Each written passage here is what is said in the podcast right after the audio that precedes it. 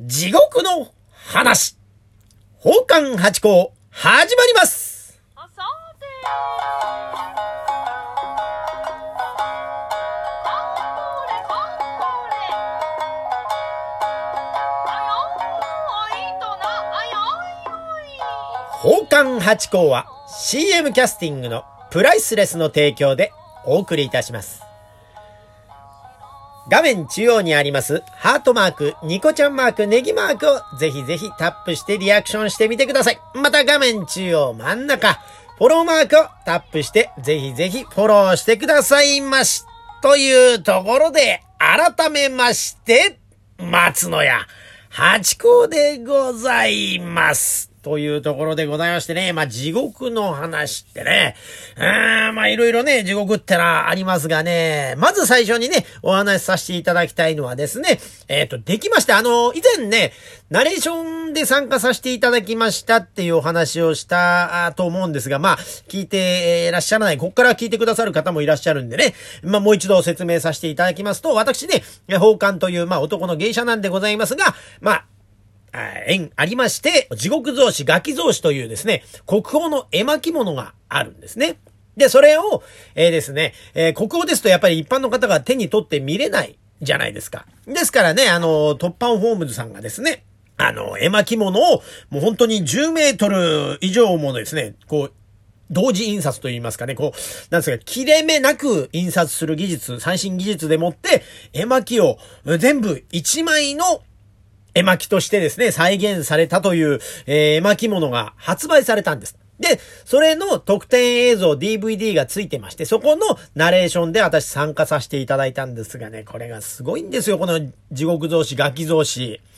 まあね、昔のほんと動画といったとこですね。この70センチぐらいの、えー開いてですね、肩幅ぐらいに開いて、えーくるくるくるくる、えー右で巻いて左で送ってというのを繰り返しながら見るという。だから本当今はね、YouTube とかで、ね、動画、映画なんかもそうですが、動画をね、あの、画面が切り替えることによって、えー見えますよね。それが横スクロールで見れるということでですね。まあ、文章もたくさんあるんですがね。まあ、そんな昔の、えーエンターテイメント。でも今見ても面白いというものでございましてね。これが2冊。地獄増子とガキ増子と2巻ですね。えー、まあ残ってるものがいくつかあるんですけど、その中の2冊ですね。これが発売されました。これがですね、非常に高級品でございまして、やっぱもう国宝のね、で、最新技術を使ったもので、本当にものを見たんでね、すごく良かったですね。これがですね、定価でですね、送料別なんですが、これ25万円というね、非常に一見高いですけど、これもあの、学術資料としても、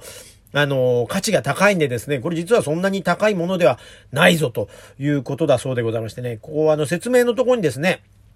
まあ、あの、オンデマンド方式による生産でありって書いてありまして、こう、あの、言われてから受注生産なので、あの、色あせたものを送るわけじゃなくて、注文されたらそのまま、最新の技術で、その色で、えー、作りますよということが書いてありますね。あとで、まあ、これ確かにこれね、書いてあるんですけど、図書館など、えー長く収納される文献としても、えー最適であり、愛蔵品としても、幾代にもまたがる文化的資産ですよって。確かにこれ、ね、あのー図書館、地元の図書館とかにあったら手に取って見てみたいなとは思いますね。確かに個人で買うにはなかなかね、やっぱり25万円程度なかなか手が届かないですけど、図書館とかにあったらぜひぜひ見たいですし、ね、学校でこう、見るってのも借り、で、あの、イベントとかによってはですね、貸し出しも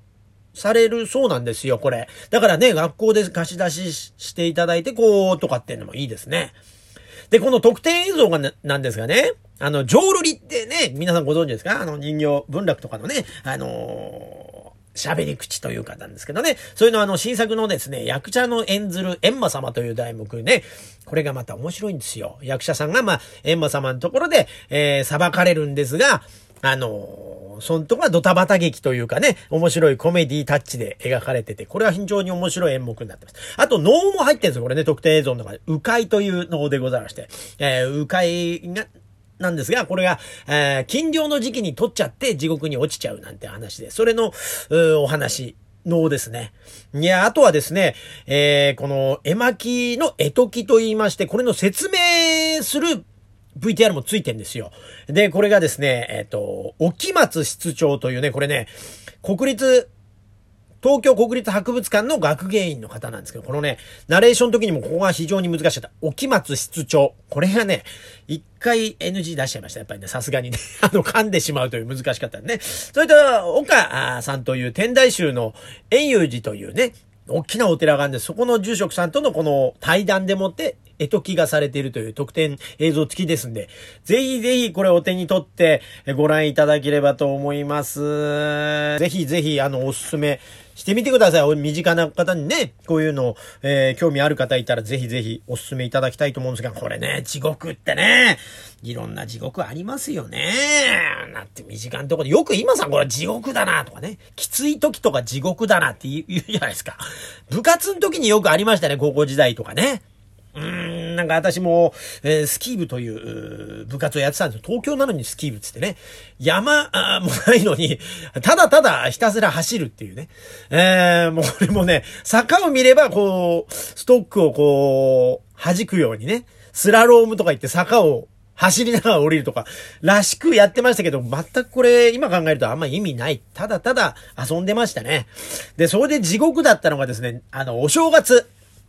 レスリング部と顧問が一緒だったんです。スキー部とレスリング部は顧問一緒ってもなかなかですけど。で、レスリング場でお汁粉を先輩が作ってくれるんですね。で、餅をこう、ちっかい、ちっちゃい、その、四角い切り餅を、ストーブで焼いて、で、お汁粉ってんですけど、このお汁粉がもう本当に、なんていうんですか、も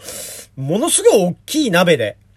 やるんですよね。で、それを食べきるまで帰れないっていうね。今でこそ番組で帰れまてんってありますけど、先輩が作ったもうほんとね、なんて一斗缶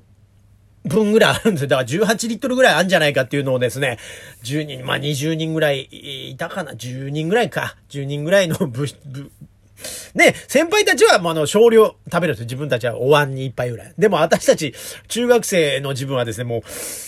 死ぬほど食べさせられて、これ地獄だっつってね、あのー、友達の食べ残しを入れられたやつが、はあ、もうダメだっつって、あの、すごくあの、力をなくしてたっていう、あの声が今も忘れられない。やっぱ、阿ビ共感の声と言いますか。あの、地獄の。かと思うとね、あの、剣道部もものすごい、こう、あの、きつい部活でですね、えー、あれも地獄そうでしたね。私の仲いい友達がまあ剣道部でめちゃめちゃ強い男がいたんですけどね。で、よくよくこう、面をしてて、もう追い込まれるんですよね。先生が怖かったもんで。で、めーめんってやってるんですけど、もう走り込んで、その部下、部室の横にバケツがあって、そこにみんな、あの、戻すっていうね。で、面つ、外してる間がないから、面をつけたまま戻すからですね、あの、面のこの、縦割りと横割りの棒がありますね。あそこに蕎麦がこうぶる下がってるみたいな絵を見たことありますけど、あれも地獄だなというね。だから現代に地獄はいっぱいありますね。かと思うとまたその剣道部の話なんですけどね。その顧問の先生がまあ厳しいんですよ。本当に。で、こう、部活で入るとまあやめらんないような部活でございまして、そこにね、あの、とぼけた男が一人入りましてね、K 君というね、K っていうのは名前の方じゃなくてですね、えー、K ドリ君というんですかね、えー、そのとぼけた男が出きましてね、で、みんな真面目にやってんだけど、その子だけはなん、どういうわけか、軽い気持ちで入ってきたんでしょうね。で、あの、何日かやった後になんか部活に来ないから、あの、先生に呼び出されてみんなの前まで、お前なんで来ないんだ？って怒られてる時に、えー、その頃あの、テレビ番組でトランスフォーマーっていう番組が流行ってたんですけど、トランスフォーマーが見たいから私部活に出ませんっつってそのまま帰っちゃったってやつ。で、その後ですよね。その、真面目にやってる、あの、生徒たちがその先生の怒りをどう受け止めたかって、これ、これも想像するだに、もう恐ろしい地獄かなと 思ったりなんかします。で、地獄の話でまた面白いのがですね、たけしさんが昔言ってたんですけどね、あのー、エンマ、エンマ様のとこで裁きがあると。で、ある男が行って裁きがあって、で、お前はまあ、えー、悪いことは悪いんだけども、上場酌量の、あの、余地があるってんでね。じゃあお前には地獄3つ、あの、見せるから、どれがいいんだまず一つ目だつってね、氷地獄つって。裸足で氷の上をペタペタペタペタ、あるけどもあるけども極寒の世界を歩かされる。これ氷地獄。これはまず一つだ。